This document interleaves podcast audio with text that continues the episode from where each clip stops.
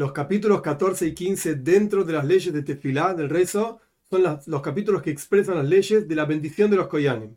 Esto en el texto original es Nesias Kapaim, elevar las palmas de las manos, porque como vamos a estudiar, los sacerdotes elevaban sus palmas, etcétera, para bendecir a la gente. Y de aquí en adelante vamos a llamar a esta gente Koyanim directamente. Porque la palabra sacerdote se puede confundir con otras cosas que no tienen nada que ver. Los Koyanim son los descendientes de Aaron a Koyen. El hermano de Moishe fue el primer Koyen, elegido como el primer sacerdote del pueblo de Israel. Y de ahí en adelante toda su familia tienen diferentes mitzvot, diferentes preceptos. Estos dos capítulos 14 y 15 de las leyes de Tefilá expresan el precepto de que los Koyanim bendigan a la gente. Capítulo 14, ley 1. En el rezo de la mañana, en los rezos adicionales de Musaf y en el rezo de Neila, Neila los rezos en los días de ayuno, cuando ya hacia la tarde se estaba cerrando el día, los Koyanim literalmente elevan sus palmas, pero se refiere a bendicen a la gente. Pero en Minja, en el rezo de la tarde, no hay bendición de los Koyanim, porque en el rezo de la tarde, a ese horario, ya comieron todas las personas y quizás bebieron los Koyanim vino, y un borracho tiene prohibido bendecir a la gente. E incluso en el día de ayuno, a pesar de que no hay comida, no puede estar borracho porque estuvo ayunando, no se dice la bendición de los Koyanim en el resto de la tarde. Esto es un decreto que así como no se dice en los días comunes a la tarde, la bendición de los Koyanim tampoco se dice en los días de ayuno. 2. ¿En qué caso decimos que en el rezo de la tarde no se dice Pirjas Koyanim, la bendición de los sacerdotes de los Koyanim, en los ayunos en los cuales se reza Minja, el rezo de la tarde, y Neila, es decir, el quinto rezo del día que cierra al día, como por ejemplo el día de ayuno de Yom Kippur, del día de perdón, o un ayuno comunal que los, los rabinos, los sabios decretaron para que la gente haga teshuvah, para que porque no llueve, porque tenemos alguna dificultad, hay una plaga o lo que sea. Pero en los ayunos que no tienen Neila, que no tienen este quinto rezo, por ejemplo, Tisha B'Av, el 9 de Av, o el 17 de Tammuz, por cuanto la tefilá de Minja, de la tarde de esos días, es una tefilá, un rezo que se hace bien cerca de la puesta del sol, entonces parece como si fuese Neila, a pesar de que no es el quinto rezo, es el cuarto rezo, es Minja. Pero aún así, parece como si fuese el quinto rezo, y por lo tanto, tiene en ese rezo bendición de los Koyan. Y un Koyen que transgredió y bendijo a la gente. La traducción literal de lo que dice es Allah le dujan es se elevó a la plataforma de bendición, que vamos a explicar más adelante, por eso no lo traduje así. Pero un Kohen que transgredió, e igualmente en un día que no correspondía bendecir, bendijo a la gente en el resto de la tarde, por ejemplo, de Yom Kippur, del día de perdón, por cuanto es sabido que no hay borrachera, porque no se puede comer en el día de Yom Kippur, entonces puede bendecir a la gente y no lo bajamos de ahí, porque estamos preocupados de que quizá la gente va a decir, ah, lo bajaron no porque es Yom Kippur, porque es un día de perdón, sino que lo bajaron porque es un Kohen inválido, entonces no corresponde que bendiga a la gente. 3. ¿Cómo es la bendición de los Koyanim? Traducción literal, en los límites. Gbulin, Gbul significa límite, Gbulin significa toda la tierra de Israel. Es decir, no en el templo, como el Rambam va a explicar más adelante, sino en toda la tierra, el resto de la tierra de Israel. En el momento en que llegó el enviado de la congregación de Sheliach Tzibur a la bendición que tiene que ver con el servicio, que le pedimos a Dios que retorne el servicio de los Koyanim, los Levim, los Israelim en el Beit HaMikdash, en el templo, cuando el enviado de la congregación dice Retzei, que Dios aprecie nuestro servicio, todos los Koyanim se levantan en la sinagoga, se retiran de su lugar y van y se elevan al Dujan. Dujan significa una plataforma más elevada. Esto representa una plataforma, que una plataforma perdón, que había en el Beis Hamikdash, en el templo, que tenía unos 50, 60 centímetros de alto. Eso no quiere decir que las sinagogas tiene la misma altura, ni la misma forma, ni nada por el estilo. Simplemente se lo llama de la misma manera. Una plataforma elevada. Y se paran ahí con sus rostros hacia el este, o sea, hacia el lugar donde está guardada la Torá. Y sus espaldas frente hacia la gente. Y sus dedos están como doblados dentro de sus palmas hasta que complete el enviado de la congregación la bendición de agradecimiento a Dios. Y ahí los Koyanim se dan vuelta con sus rostros frente a la gente, extienden sus dedos y elevan sus manos a la misma altura que sus hombros y comienzan. Yevarejejo, que te bendiga Dios. Esta bendición está en Parshas Nasoy. En la práctica, en la teoría está mencionada en Parshas eh, Shmini y en Parshas Nasoy. Pero el texto de la bendición está en Parshas Nasoy. Que te bendiga Dios. Y el, así comienza la bendición. y el enviado de la congregación lee palabra por palabra para que los Koyanim respondan y repitan palabra por palabra, por cuanto está escrito justamente para no soy Omar Lahem. Tiene que ser a través de decirle, o sea que alguien dicta a los Koyanim, el enviado de la congregación, y los Koyanim repiten. Y cuando completan el primer versículo, toda la gente responde Amén. Y el enviado de la congregación vuelve a dictar el segundo versículo, palabra por palabra, y ellos responden los Koyanim, hasta que completan el segundo versículo y toda la gente responde Amén. Y lo mismo ocurre con el tercer versículo.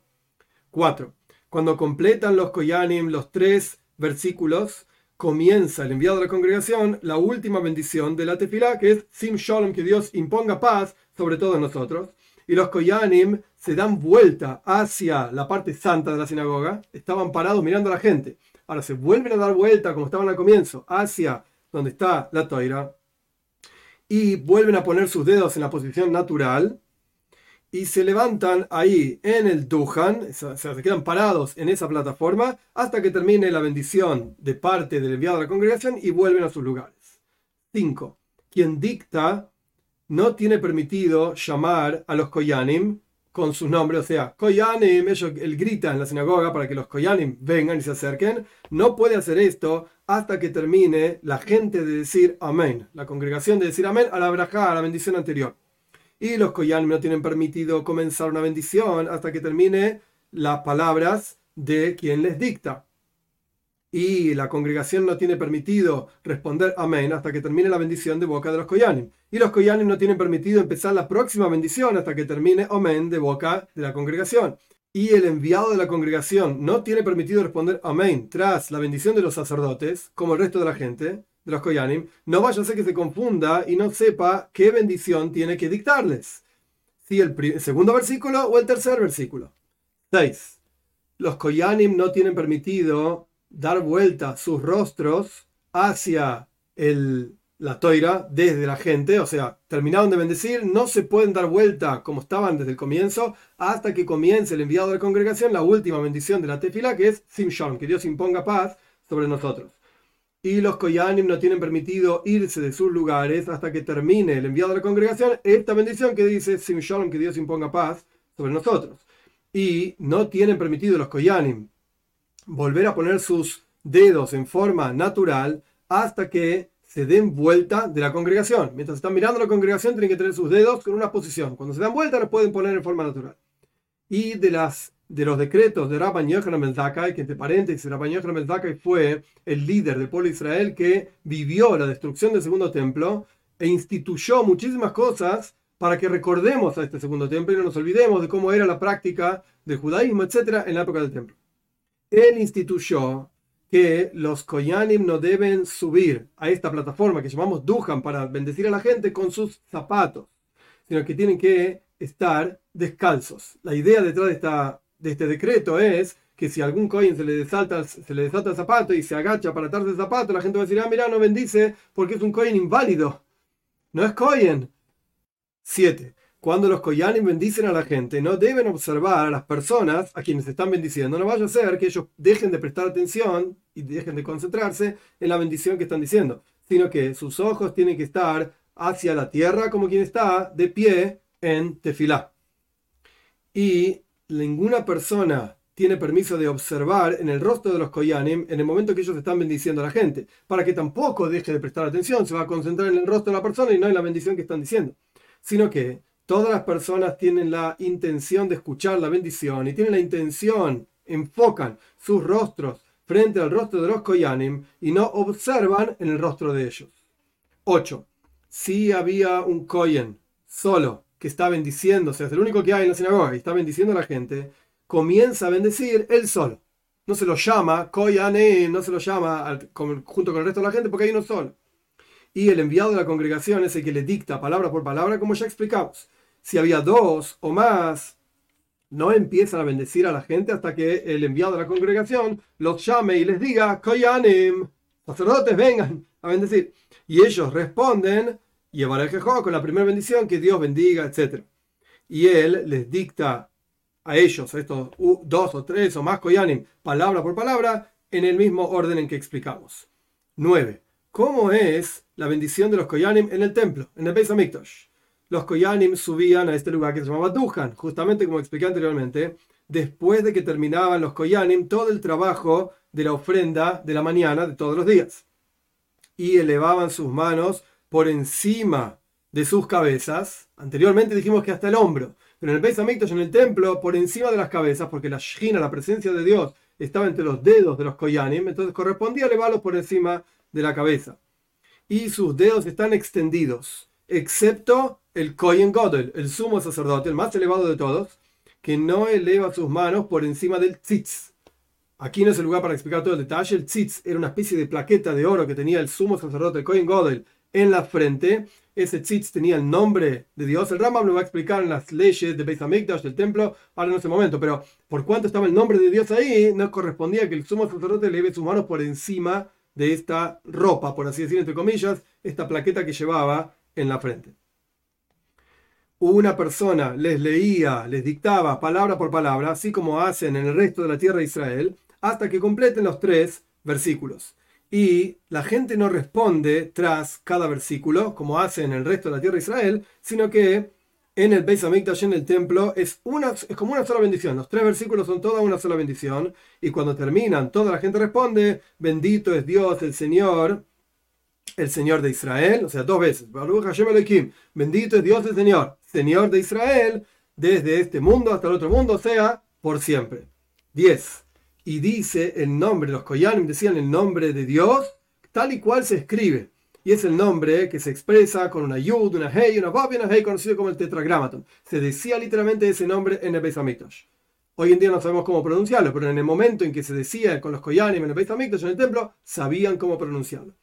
Y este es el nombre claro y revelado de Dios en todo lugar.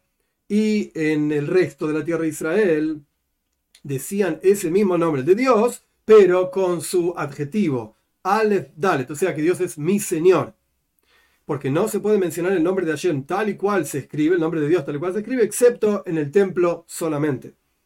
Y desde que se murió Shimon Atzadik, Shimon Atzadik vivió aproximadamente unos 250 años antes de la destrucción del segundo templo, desde que se murió Shimon Atzadik, los, los Koyanim interrumpieron de bendecir a la gente con el nombre claro y revelado de Dios, incluso en el Beit HaMikdash, incluso en el templo, para que nadie lo aprenda, una persona que no es importante y que no es adecuada, aprenda ese nombre y lo utilice para alguna otra cosa. Y los primeros sabios no le enseñaban este nombre a sus estudiantes y a sus hijos adecuados, apropiados, excepto una vez cada siete años. Y todo esto es para rendir honor y grandeza al nombre honorable y temible de Dios. 11. La bendición de los Koyanim no se dice en todo lugar, o sea, tanto en el Beis Hamikdash, en el templo, como fuera del Beis fuera del templo, excepto en Lashon Kodesh, en la lengua santa. Por cuanto está escrito, así bendecirán a los hijos de Israel. Así estudiaron nuestros sabios. Por tradición desde Moishe Rabbeinu, la paz sobre él, así bendecirás de pie, así, bendecirán, perdón, de pie, así bendecirán elevando las manos, así bendecirán con la lengua santa, así bendecirán rostro a rostro, cara a cara, así bendecirán en voz alta, así bendecirán con el nombre claro y revelado de Dios, siempre y cuando sea en el, templo, como ya explicamos. 12. Los Koyanim no tienen permitido en todo lugar agregar una bendición a estos tres versículos, como por ejemplo decir Dios, el Señor de nuestros padres, que agregue a ustedes mil, mil veces más, o este tipo de cuestiones. Y tampoco lo pueden hacer ni en voz alta ni en voz baja, por cuanto está escrito, no agreguen a esto.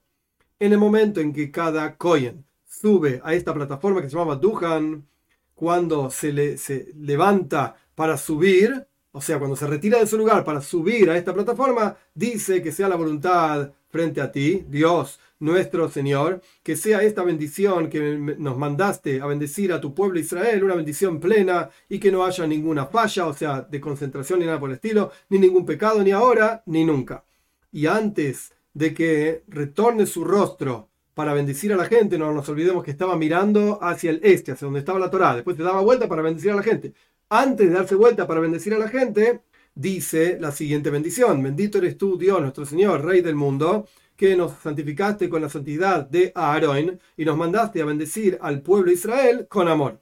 Y después da vuelta su rostro hacia la congregación y empieza a bendecirlos. y cuando da vuelta su rostro de vuelta para atrás de la congregación hacia, digamos, el este, el Sefer Torah, el libro de la Torah, después de que terminó de decir su bendición, dice, y si no hicimos lo que nos decretaste sobre nosotros, le dice a Dios, por así decir, hace con nosotros lo que prometiste. Observa desde tu santa morada, desde los cielos, y bendice a tu pueblo, a Israel. 13. Cuando dan vuelta los Koyanim sus rostros hacia la congregación para bendecirlos, y cuando dan vuelta su rostro de la congregación después de bendecirlos, no deben darlo vuelta excepto del lado derecho, en todo lugar. Y también todas las veces que una persona gira, no debe ser sino a través de la derecha, del lado derecho. 14. En el templo bendicen la bendición de los Koyanim una vez por día, después de la ofrenda de la mañana. Vienen y se paran sobre los escalones del Ulam, el Ulam era, esto también lo explica Rambam en otro lugar, en las leyes de cómo era construido el Beit HaMikdash, el templo. El Ulam era un cuarto enorme que estaba antes del lugar más tanto del templo. Tenía unos escalones el Ulam. Entonces los Koyanim se paran en los escalones del Ulam, este gran palacio, por así decir, y bendicen, así como explicamos. Pero en el resto de la tierra de Israel, bendicen esta bendición después de la tefilá, excepto en Minja, excepto la plegaria de la tarde, como explicamos en todo lugar se esfuerzan de que aquel que dicta sea un Israel, o sea, no sea ni Cohen ni Levi, sino que sea un Israel, como está escrito, decirle a ellos. Se entiende entonces que quien los dicta no es parte de ellos.